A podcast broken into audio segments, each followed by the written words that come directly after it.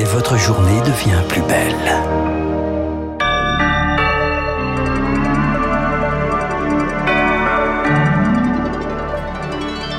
Bonjour et bienvenue sur Radio Classique. Il est 7h30 à la une. Ce matin, l'opération pour tenter de sauver le beluga bloqué dans la Seine se poursuit. Le cétacé de 800 kilos a été sorti de l'eau cette nuit après 6 heures d'une opération périlleuse à laquelle 24 plongeurs et sauveteurs ont participé.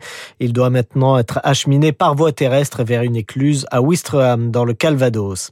La canicule s'installe un peu plus sur la France. Ce mercredi, ce sont désormais 16 départements d'un large tiers sud-ouest du pays qui sont placés en vigilance orange canicule. Le thermomètre pourrait atteindre à là-bas 40 degrés par endroit. Une bonne nouvelle, malgré tout, cette canicule devrait prendre fin dimanche avec des orages attendus sur l'ensemble du pays. En attendant, ces températures caniculaires sont autant de conditions euh, propices aux feux de forêt en Gironde, frappé le mois dernier par un gigantesque incendie.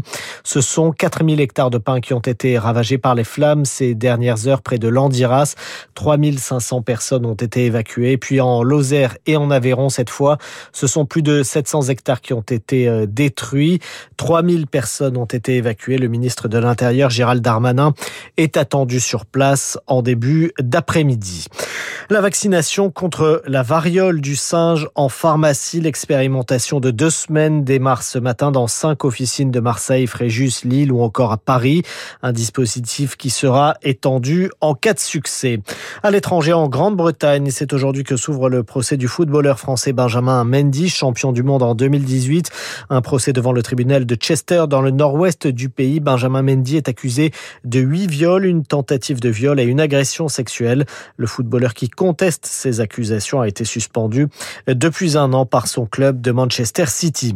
Et puis la star du tennis mondial, Serena Williams, annonce qu'elle prendra bientôt sa retraite. Le compte à rebours est enclenché, confie-t-elle sur les réseaux sociaux.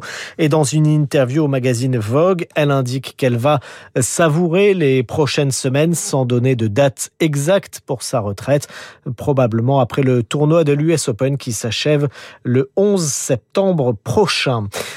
D'écouter Radio Classique. Il est 7h32. Prochain rendez-vous avec l'actualité à 8h pour la matinale avec Gaël.